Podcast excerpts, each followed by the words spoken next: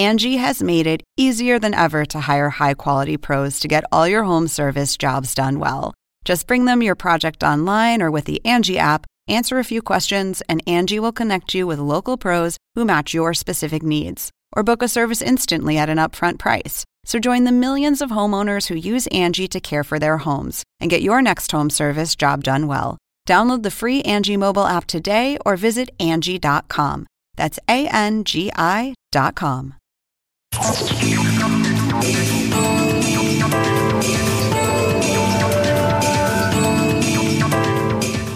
Hola, ¿qué tal? ¿Cómo les va? Soy Andrés Oppenheimer. Gracias por estar con nosotros. Hoy vamos a hablar de dos temas que están en las primeras planas. La creciente internacionalización de la guerra civil en Siria y la otra crisis que tenemos más cerca de casa, la dramática crisis política y económica de Venezuela.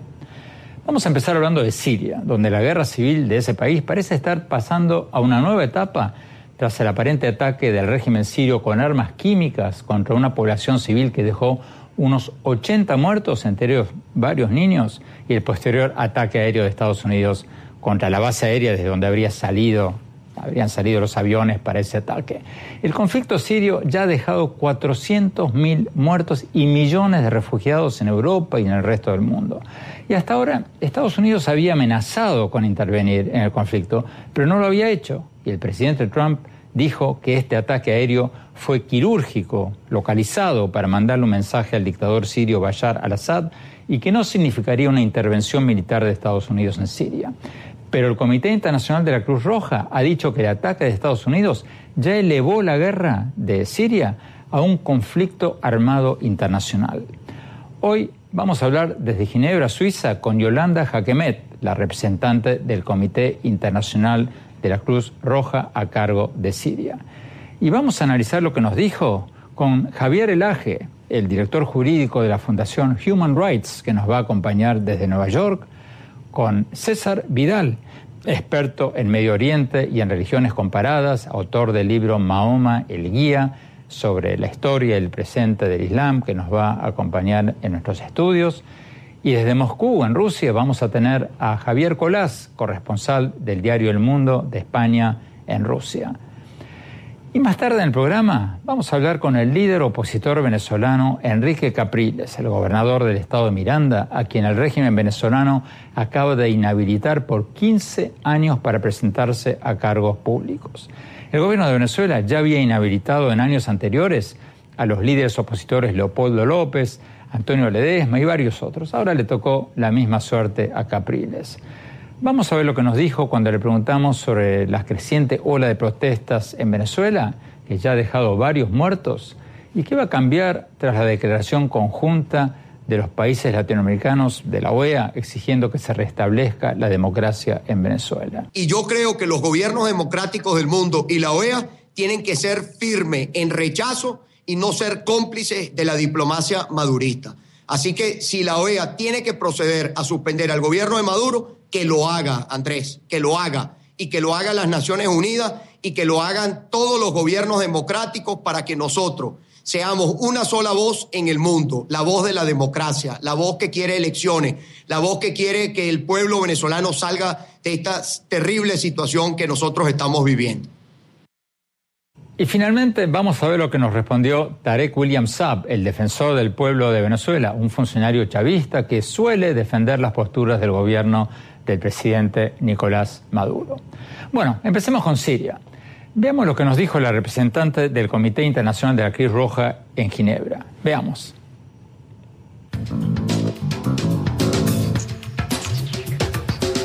Yolanda Kemet, muchas gracias por estar con nosotros. El Comité Internacional de la Cruz Roja es una de las pocas instituciones con presencia en Siria. Empecemos por lo básico. ¿Qué está pasando en Siria? ¿Es cierto lo que dice Estados Unidos de que el gobierno sirio usó armas químicas en ese ataque a una población rebelde en el que murieron 80 personas?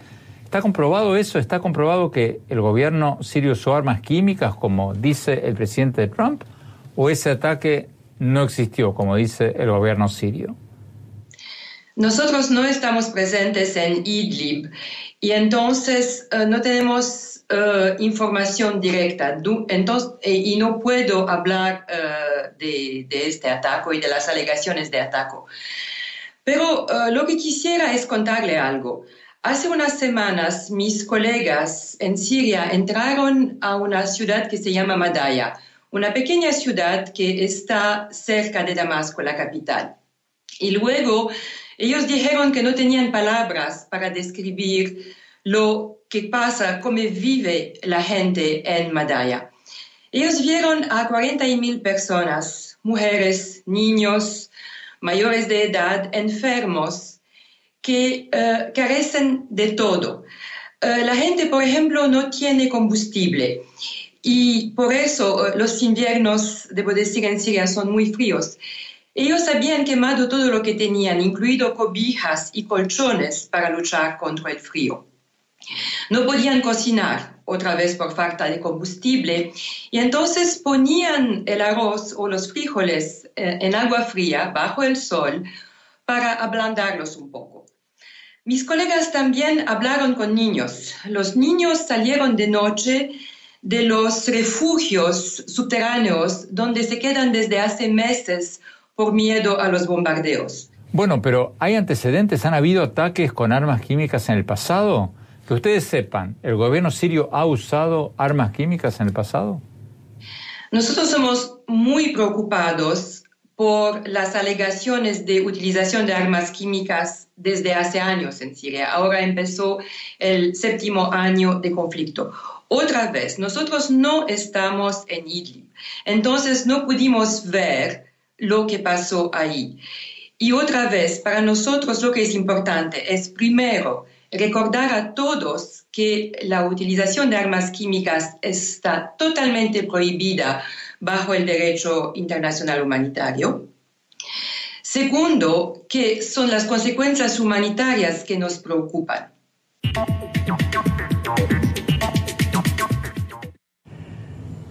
César Vidal, por lo que hablamos fuera de cámara antes de entrar en el programa, tú eres escéptico sobre este ataque con armas químicas o este aparente ataque. Bueno, con armas yo soy escéptico fundamentalmente porque creo que si no hay una comisión que lo investigue, no es fácil determinar cuál de las dos versiones es real.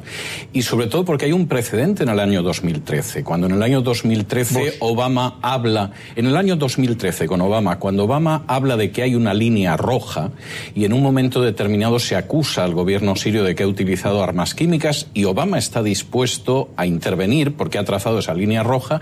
Finalmente, Obama no interviene en Siria no por debilidad, como muchos lo han acusado, sino porque cuando la documentación llega al Congreso, lo que es obvio es que quien ha utilizado armas químicas han sido los opositores de Assad y por lo tanto están cargando la culpa a Assad de algo que han hecho ellos. Y el general Dempsey, que en esos momentos dirige el alto Estado Mayor norteamericano, dice es absurdo que pidamos autorización al Congreso para una intervención que se basa en un supuesto que ya hemos visto que es falso. Vamos a Nueva York. Eh, Javier Elage, eh, de la Fundación Human eh, Rights. ¿Tú crees que hubo un ataque con armas químicas o no?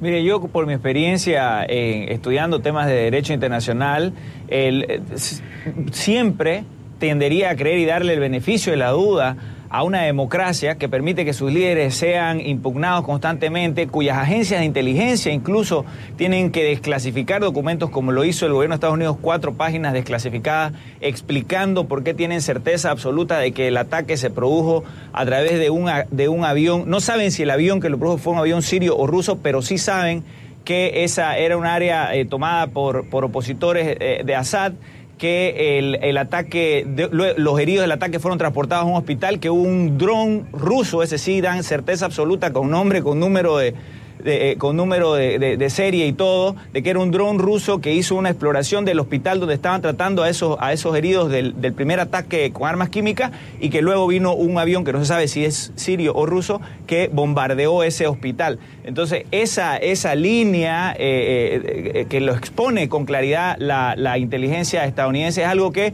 yo como una persona que escéptica, que está tratando de ver información fidedigna, creo más que una afirmación que hace hoy el presidente Assad Assad, bueno, el día, el día jueves pasado, en la que, en la que dice abiertamente esto es 100% fabricado. O sea, Assad nos está diciendo al mundo que esos niños que Al Jazeera firmó, que no tiene ningún compromiso Al Jazeera con el gobierno estadounidense ni con la CIA, que Al Jazeera firmó y que todo el mundo, que Al Jazeera filmó y que todo el mundo vio eh, de niños agonizando eh, eh, y de alrededor de 70, 80 personas muertas, Assad nos está diciendo que todo eso es fabricado, que es un invento de, un creador de, fábulas en, YouTube, ¿no? Entonces, claramente hay dos versiones, una de una dictadura eh, heredera de un régimen ya de 30 años y que ya lleva ella misma 17 eh, años, y la otra eh, de un gobierno democrático, que no es de nuevo el presidente Trump el mejor, para mí, vocero de, un gobierno democrático por su mismo trato con la prensa doméstica, pero que Estados Unidos sigue siendo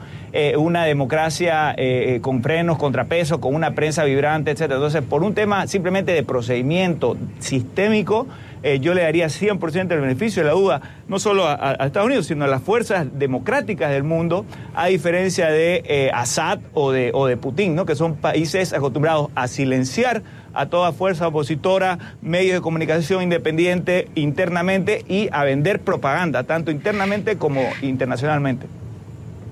Nos están pidiendo un corte, ya volvemos, ya te doy la palabra apenas regresemos. Vamos a un corte rápido y ya volvemos.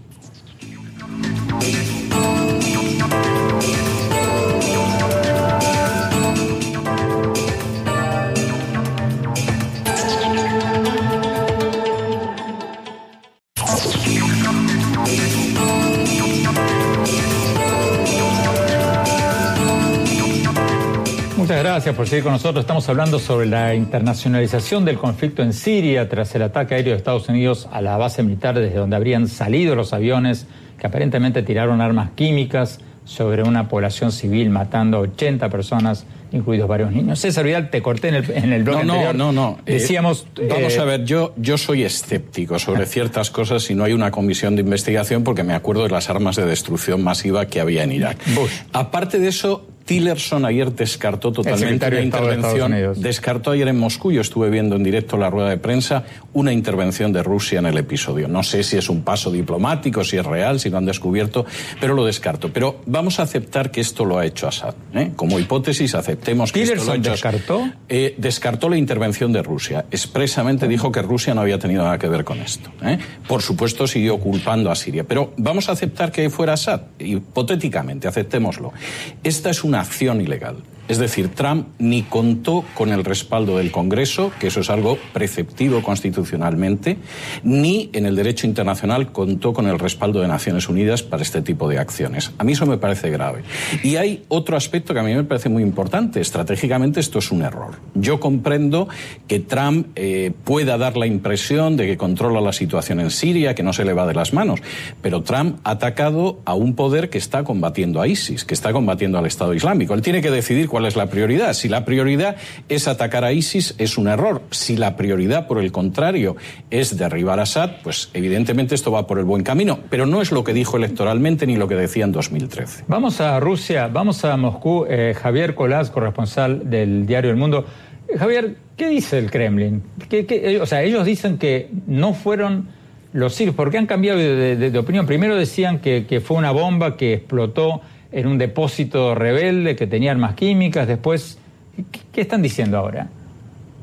Bueno, eh, Vladimir Putin habla de dos teorías. La primera es la que, la que mencionabais, que se trataba de un depósito de un depósito de armas. Después ha viajado algún reportero de algún medio occidental a esa zona y ha encontrado solo un, una carcasa vacía, ¿no? que debía ser el depósito. Pero Putin también mencionó eh, en una entrevista concedida a, un medio, a Mier 24, otra posible, otra posible teoría, ya que se tratase de algo que ya había apuntado en, días anteriores, que se tratase de una provocación, es decir, que alguien, y Putin tuvo mucho cuidado en no decir quién, que alguien había eh, realizado ese ataque precisamente para lanzar una escalada bélica contra Assad, para poner a Assad en el punto de mira y que hubiese una escalada bélica, se supone que de Estados Unidos eh, contra él.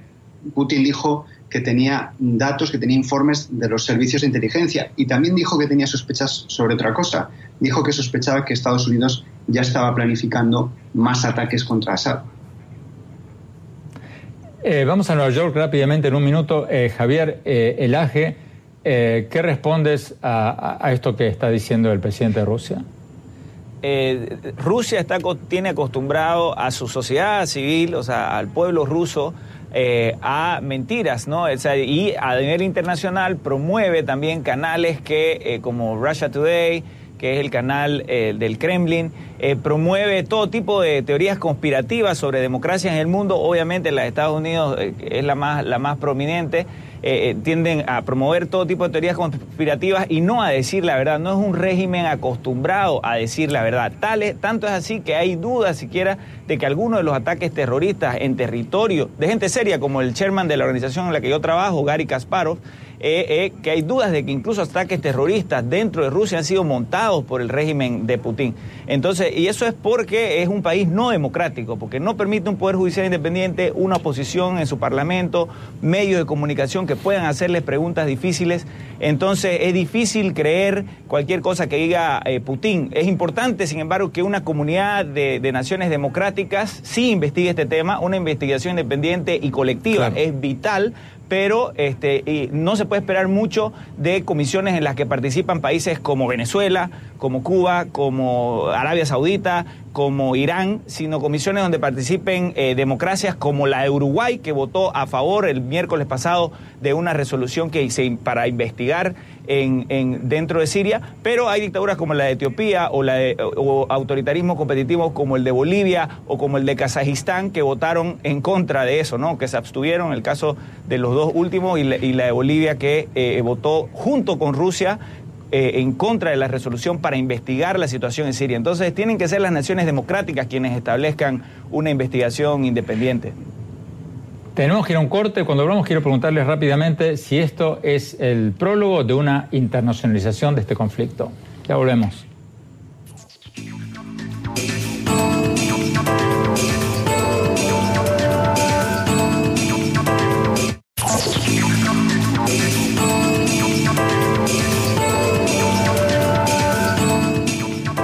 Gracias por seguir con nosotros. Estamos hablando sobre el conflicto de Siria tras el ataque aéreo de Estados Unidos en represalia por este aparente ataque con armas químicas del régimen sirio. Eh, César Vial, eh, rápidamente, el Comité Internacional de la Cruz Roja nos dijo de que esto se ha convertido en un conflicto armado internacional, palabras textuales.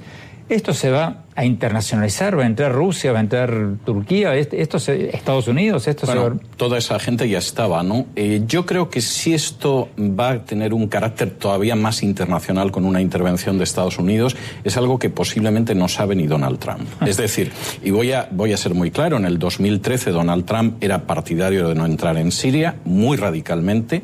El programa de Donald 2014, Trump... 2015 también. Por supuesto, el programa de Donald Trump es un programa fundamentalmente doméstico, es decir, no me armen lío fuera de Estados Unidos para que yo pueda desarrollar un programa doméstico, pero lo cierto es que todas sus posiciones en política internacional han virado tremendamente en el último mes. Entonces, Puede ser que después de esto Donald Trump diga, bueno, creo que eso está más o menos pacificado y me vuelvo a mi programa doméstico, o puede que haya una escalada. Y sinceramente, después de escuchar a Donald Trump hace unas horas decir que tras diez minutos de escuchar hablar sobre Corea del Norte ha visto que era más complicado de lo que él pensaba, yo creo que no se puede predecir lo que va a suceder. Vamos a Moscú rápidamente, Javier Colás, en un minuto que nos queda. Eh, ahí, en Rusia, el consenso es que esto va a producir una escalada entre Estados Unidos y Rusia, que esto se va a internacionalizar o que esto fue un ataque quirúrgico localizado de Estados Unidos y que Trump no se va a meter más?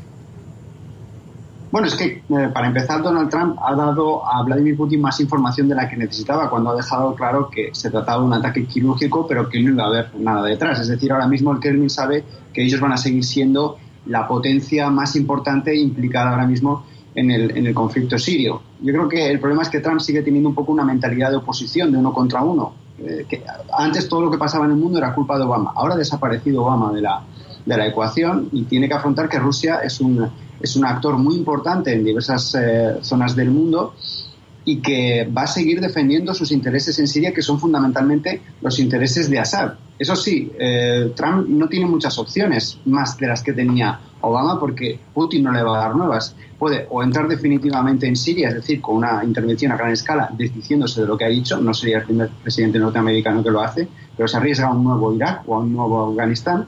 Puede dar simplemente seguir apoyando a los que combaten, pero sabe que ese dinero, ese apoyo puede acabar precisamente en manos de los terroristas. O puede, si no, seguir intentar negociar con Rusia y con Siria, es decir, una estas conversaciones de paz de Kazajstán, también de Ginebra, etcétera, pero eso implica pactar con Rusia. A Rusia lo que más le va a importar siempre es mantener a Assad o a su régimen en el poder, porque es de los últimos puntos de apoyo que le queda en esa zona. Y respecto a lo que decía eh, Vidal, es cierto, lo tiene muchísimo más fácil Putin que Trump, porque Putin no tiene que pedir permiso a ningún congreso, ni tiene una presión de la opinión pública, es un país completamente distinto, se puede mover con mucha más libertad en Siria. Así que yo creo que toda la presión está es para Trump ahora mismo. Muchísimas gracias, Javier Colás. Muchísimas gracias, Javier Elaje de Nueva York. Muchísimas gracias, César Vidal. Me dicen que tenemos que pasar a Enrique Capriles y Venezuela. Ya volvemos.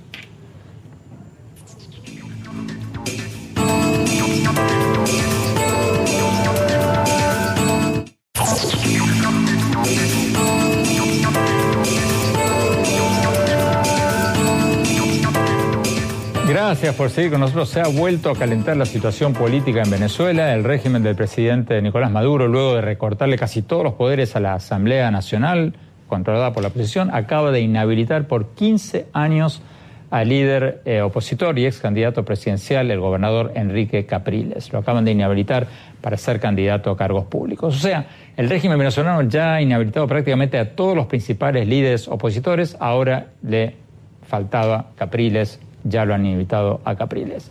Vamos a ver lo que nos dijo el gobernador Enrique Capriles cuando hablamos con él hace pocas horas.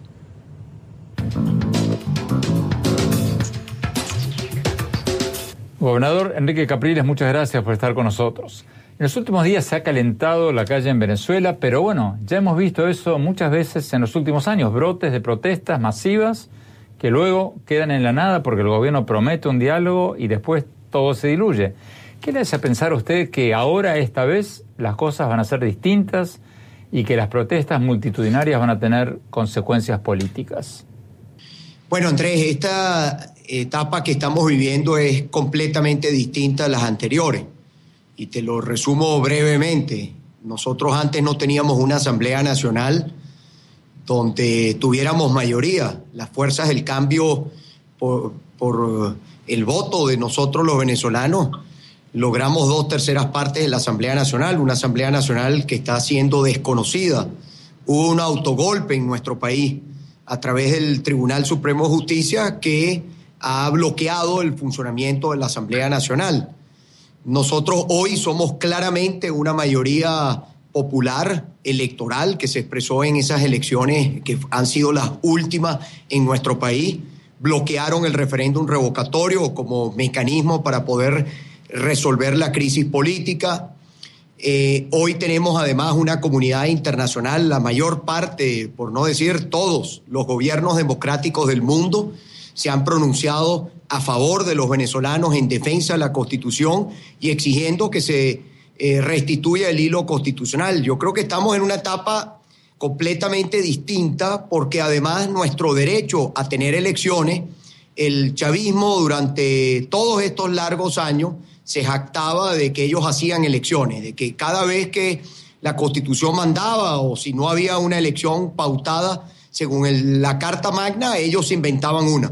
Bueno, ahora la mal llamada revolución no quiere realizar ningún tipo de elección, es decir, trancar cualquier vía electoral, lo que coloca al país en un escenario eh, diferente al que hemos tenido en estos casi 20 años. Hablando del nuevo contexto internacional y de las últimas resoluciones de la OEA, de la Organización de Estados Americanos, ¿usted está de acuerdo con que se invoque el artículo 21 de la Carta Democrática de la OEA que dice que cuando no se resuelve la crisis institucional de un país, la OEA debe suspender o puede suspender a ese país? Bueno, lo primero que hay que aclarar, porque el gobierno manipula y trata de tergiversar, lo que dice la Carta Democrática Interamericana que fue apoyada por Hugo Chávez. La Carta Democrática es eh, una, un, eh, apela siempre al, al tema diplomático. La Carta Democrática no significa bloqueo, la Carta Democrática no es injerencia, no significa eh, algún tipo, digamos, de, de invasión en Venezuela. La Carta Democrática que hemos suscrito los venezolanos, el gobierno de turno tiene que cumplir con los principios democráticos y si no los cumple, ahí están las consecuencias. No solamente la OEA, eh, Andrés, también las Naciones Unidas, el alto comisionado de los derechos humanos se ha pronunciado. Insistimos de que la organización de las Naciones Unidas tiene que voltear y prestar más atención sobre la situación venezolana. Venezuela es el país que vive la peor crisis de toda, de toda nuestra América. Son los gobiernos no solamente de, eh, de América Latina, son, es también la Unión Europea. Es el mundo democrático exigiendo respeto a los principios democráticos que en Venezuela se puedan, cuatro han sido nuestras peticiones, Andrés, para que el mundo lo sepa, elecciones libres y democráticas, un canal humanitario para las medicinas y para los alimentos, liberación de todos los presos políticos y a eso súmale este servidor que te habla que ha sido inhabilitado por parte de la Contraloría como consecuencia de una multa de 10 dólares, se me impone una inhabilitación inconstitucional por 15 años para el ejercicio de funciones públicas. Algo también inaceptable porque el gobierno no puede decidir quién es su oposición o elegir a su adversario. Esa es una decisión que nos corresponde a todos los venezolanos. Y el último tema, que en cualquier país del planeta, Andrés, si se cierra el Congreso, si se cierra el Parlamento, eso es un golpe de Estado. ¿Qué hace la OEA frente a eso? lo que está haciendo en este momento. ¿Qué debe hacer el secretario general de la OEA? Lo que está haciendo en este momento. Vamos a permitirnos nosotros los venezolanos, queremos otro insulsa, lo que fue el paso de insulsa por la Organización de Estados Americanos, que era la OEA para no hacer nada. No estamos de acuerdo. La OEA tiene que hacer cumplir la Carta Democrática como todas las instancias internacionales donde está Venezuela. Si Maduro pretende aislarse, creo que saca muy mal sus cuentas porque creo que aislarse significa acelerar su salida, porque hoy más que nunca el gobierno venezolano depende del mundo en el tema de financiamiento, de recursos, porque hoy los venezolanos vivimos de lo que viene de otros países. Bueno, gobernador, pero para que quede claro, para que me conteste la pregunta, si Maduro quiere aislarse, para usar las palabras que usted usa, ¿habría que suspender a Venezuela de la OEA? Mire, yo creo que eh, si la organización de Estado, si el gobierno no rectifica todos los tratados internacionales, eh, la Carta Democrática tiene que aplicarse. Y si eso significa suspender al gobierno de Maduro, Andrés, porque hay que ser en esto, no, yo entiendo que se habla de países, pero es que al final en la OEA no estamos representados los venezolanos, está representado Maduro, la diplomacia madurista. Y yo creo que los gobiernos democráticos del mundo y la OEA tienen que ser firmes en rechazo y no ser cómplices de la diplomacia madurista. Así que si la OEA tiene que proceder a suspender al gobierno de Maduro, que lo haga, Andrés, que lo haga y que lo hagan las Naciones Unidas y que lo hagan todos los gobiernos democráticos para que nosotros seamos una sola voz en el mundo, la voz de la democracia, la voz que quiere elecciones, la voz que quiere que el pueblo venezolano salga de esta terrible situación que nosotros estamos viviendo.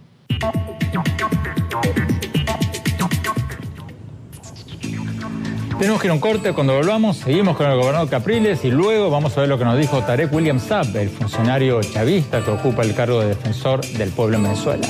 Ya volvemos.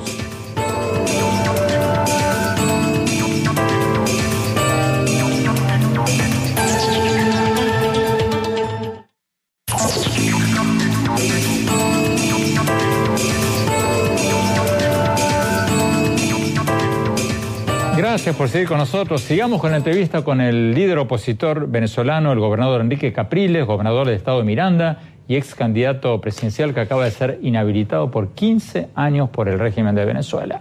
Vamos a ver lo que nos dijo a continuación. Vamos.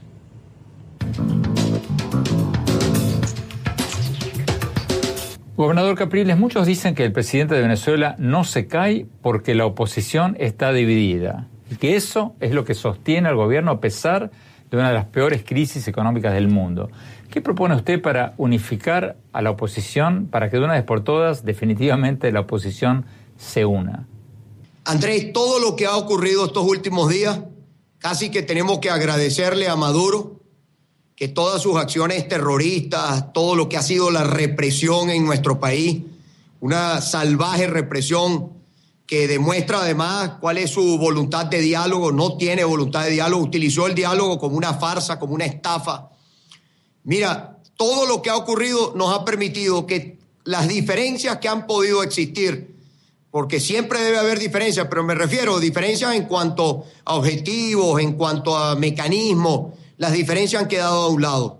Que tenga certeza la gente que nos ve que la unidad eh, es un patrimonio, que la unidad eh, hay conciencia de que para que se pueda lograr el cambio político en nuestro país es absolutamente necesaria la unidad y que después nosotros demos paso a un gobierno de unidad nacional. Esa liberación de todos los presos políticos que usted mencionaba, incluyendo la de posibles rivales suyos para una candidatura de oposición como Leopoldo López, esa liberación tendría que ser un paso previo indispensable para cualquier negociación con el gobierno. Tiene que serlo, Andrés. Andrés, yo soy un demócrata y los demócratas eh, competimos, pero los demócratas tenemos que competir en libertad. Los demócratas no podemos eh, competir en situaciones desventajosas. Nosotros, Leopoldo es compañero, amigo, y yo, como desea toda Venezuela, lo queremos ver libre, luchando por el cambio que queremos todos los venezolanos. Nosotros tenemos un objetivo superior que es Venezuela. Y como Leopoldo son 100 presos, como está el alcalde de nuestra ciudad de Caracas, el alcalde metropolitano preso en su casa, como están eh, el, alcalde de San Cristóbal, como hay más de, como está el comisario Iván Simonovi, símbolo de la cárcel política en nuestro país, 14 años va a cumplir eh, en la cárcel, eh, Andrés. Eh, no puede hablarse de democracia en un país si hay presos políticos. los presos políticos, como en este caso yo, inhabilitado en este momento circunstancialmente, una inhabilitación que no va a surtir su efecto, pero forma parte también de una persecución. Yo ya estuve preso, sé lo que es estar en esa condición y, no se debe, en una, una democracia no se puede permitir que hayan presos ni que las instituciones sean utilizadas para eliminar adversarios políticos. ¿Puede haber un nuevo diálogo con el gobierno presidido por el Vaticano o por el exmandatario español Rodríguez Zapatero? Porque hasta ahora muchos lo han criticado, han dicho que ese diálogo fue un chiste, que lo único que hizo fue ayudar al gobierno de Maduro a ganar tiempo mientras desactivaba la última ola de protestas. Bueno, la estafa la estafa que tuvimos no, no nos vamos a volver a dar con la misma piedra. Eh, voluntad de diálogo tiene el pueblo venezolano.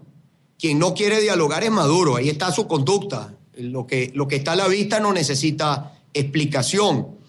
Eh, que ahora que los venezolanos tengamos disposición a dialogar, que los venezolanos seamos un pueblo pacífico, que queremos dirimir en paz nuestras diferencias a través de elecciones, el camino democrático, constitucional, pacífico, eso es lo que quiere la mayoría del pueblo venezolano. ¿Será posible con Nicolás Maduro? Oye, creo que es casi un imposible, a pesar de que dicen que no hay imposible. Ahora, con los mismos mediadores, yo doy un paso y te digo, yo por lo menos, y lo que represento y el partido que nosotros, eh, del, cual del cual formo parte, nosotros no aceptamos más a Rodríguez Zapatero, al expresidente Zapatero, no lo aceptamos más como líder de una mediación. Él ha sido un agente del gobierno, inaceptable para nosotros. Todas, todas sus acciones en este momento guarda un silencio que demuestra cuál es su compromiso realmente con eh, una solución a la crisis que vive nuestro país.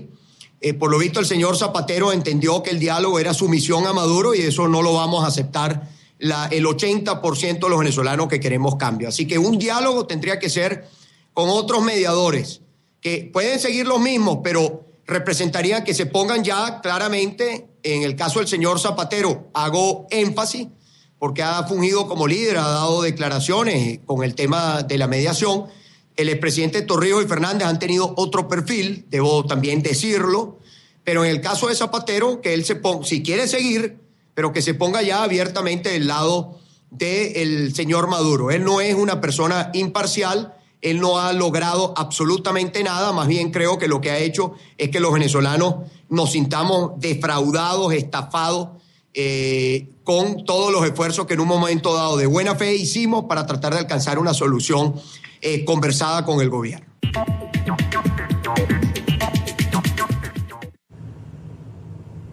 Después de hablar con Enrique Capriles, hablamos también con Tarek William Saab, el funcionario chavista que ocupa el cargo de defensor del pueblo. Le preguntamos también sobre la represión contra las protestas opositoras en Venezuela que ya han dejado varios muertos y heridos.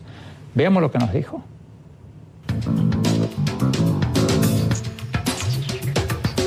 Doctor Tarek William Saab, defensor del pueblo, muchas gracias por estar con nosotros. En los últimos días se han extendido protestas multitudinarias en Venezuela después de que el gobierno trató de recortar los pocos poderes que le quedaban a la Asamblea Nacional y después inhabilitó al gobernador Enrique Capriles. Y las organizaciones de derechos humanos dicen que el gobierno ha tirado gases lacrimógenos desde helicópteros y está ejerciendo una represión militar pocas veces vista en la historia reciente de América Latina. ¿Qué dice usted a esas acusaciones?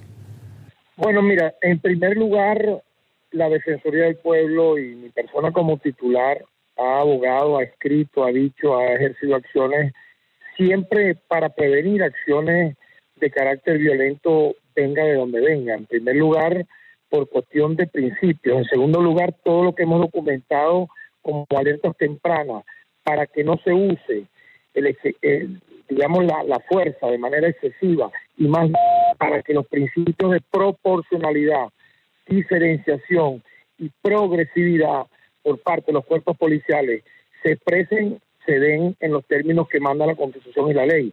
Las imágenes que hemos visto, independientemente de que hemos denunciado excesos policiales, también han sido de manifestantes violentos que han atacado edificios públicos, que han incendiado vías públicas, que han incluso disparado, que han cometido francas violaciones también a las leyes venezolanas en los términos que, establece nuestra constitución y la ley. Por lo tanto, mis llamados al equilibrio, a la concordia, a la paz y tampoco referir que lo que ha ocurrido en Venezuela, como tú lo narras, es lo más eh, increíble que se ha visto en América Latina. Es decir, ha habido, cómo no, acciones de lado y lado al margen, digamos, de lo que tiene que ser la convivencia, pero eh, decir que en Venezuela, por ejemplo, ha ocurrido lo que, por ejemplo, también eh, en represión a manifestaciones se han dado en Colombia, en México, para hablarte de dos países, o, países o lugares de Centroamérica, o la aplicación del terrorismo de Estado en dictaduras militares del Cono Sur, creo que es estar ajenos a la realidad. Yo soy equilibrado en esto y te digo, condeno toda acción implique violación a derechos humanos, pero también rechazo las acciones violentas por parte de manifestantes. Creo que es el deber ser. ¿Qué opina usted de la inhabilitación del gobernador Capriles? O, para ponerlo de otra manera, un gobierno que inhabilita uno tras otro a cada uno de los líderes opositores, ¿no es una dictadura? Mira, en los términos que la propia legislación, tanto venezolana como internacional, establece medidas de carácter administrativo para sancionar funcionarios, etcétera, quien corresponde, quien le compete para aclarar las razones de las cuales esto se ha desarrollado es la Contraloría General de la República. Es quien tiene el expediente, es quien, quien conoce la causa, es quien ha notificado o quien notifica a los funcionarios públicos, tanto en Venezuela como en Argentina, como en Colombia, como en cualquier otra nación del planeta. Por lo tanto, eh, le compete a la Contraloría ser parte de, esta respuesta a la cual tú me haces y manifestar el por qué tomó esa decisión en los términos que la opinión pública nacional ha conocido.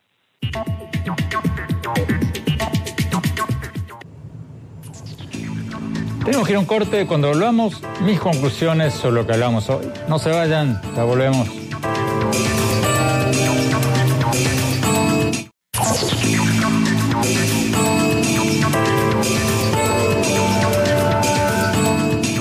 Muchas gracias por habernos acompañado y no se olviden de visitar nuestra página web andresopenheimer.com. Si se registran ahí van a poder recibir por email todas mis columnas del Miami Herald y nuestros últimos programas de televisión. Les recuerdo la dirección es andresopenheimer, Y los espero también en mi página web de Facebook y en mi Twitter, arroba. Bueno, mi opinión sobre el tema con el que abrimos el programa de hoy, Siria. La mayor parte de los países democráticos están apoyando el ataque aéreo de Estados Unidos a la base militar siria, de donde habrían salido los aviones que dispararon armas químicas aparentemente sobre civiles en ese país. Y es que si el ataque fue hecho por el régimen de Bashar al-Assad, por el régimen sirio, como otros en el pasado, es difícil no estar de acuerdo, porque lo que ha venido haciendo el régimen de Assad es un crimen contra la humanidad. Ya van 400.000 muertos millones de refugiados que están invadiendo Europa y el resto del mundo y más del 40% de la población siria ha sido desplazada. Y si hubo armas químicas, eso sería inaceptable, legalmente y moralmente. Va contra todas las normas internacionales y si se deja impune, sentaría un precedente para que lo hagan otros regímenes. Mi única reserva, lo que me pregunto, es si esto no ha sido otra improvisación del presidente Trump para desviar la atención de sus problemas internos, especialmente la investigación por el apoyo de Rusia a su campaña electoral, que ha sido certificada por 17 agencias de inteligencia de Estados Unidos, por todas las agencias de inteligencia de Estados Unidos. Porque con ese ataque aéreo se cambió el tema de conversación en Washington y Trump ha logrado lo que más necesitaba, distanciarse del presidente ruso Vladimir Putin para que ya no lo acusen de haber sido puesto en la Casa Blanca por el presidente ruso. El hecho es que el gobierno de Trump es una improvisación tras otra, una contradicción tras otra. En el tema de Siria, Trump criticó al expresidente Obama por amenazar con atacar a Siria y hasta la semana pasada decía que no atacaría a Siria y luego, en cuestión de pocos días, lo hizo. Y ahora hay una enorme contradicción en la postura de Trump, porque por un lado dice que cambió de opinión sobre no intervenir en Siria después de ver esas conmovedoras imágenes de niños muriéndose por un ataque de armas químicas en Siria. Pero por otro lado, Trump sigue oponiéndose a admitir refugiados sirios en Estados Unidos, como lo había hecho el gobierno de Obama y como lo hacen muchos países del mundo. ¿En qué quedamos? Hay una crisis humanitaria intolerable, un crimen contra la humanidad, pero no aceptamos refugiados. Ojalá que haya una investigación a fondo sobre este ataque con armas químicas en Siria y si se comprueba que fue efectivamente el régimen sirio, que aparentemente ya lo habría hecho varias veces en el pasado, que la respuesta de Estados Unidos no haya sido algo episódico, algo aislado, sino el inicio de una acción concertada de las Naciones Unidas para detener la carnicería que está ocurriendo en ese país. Ya van 400.000 muertos en esta guerra que ya lleva siete años. Esa tragedia tiene que ser detenida por la comunidad internacional. Bueno, gracias por habernos acompañado. Hasta la semana próxima.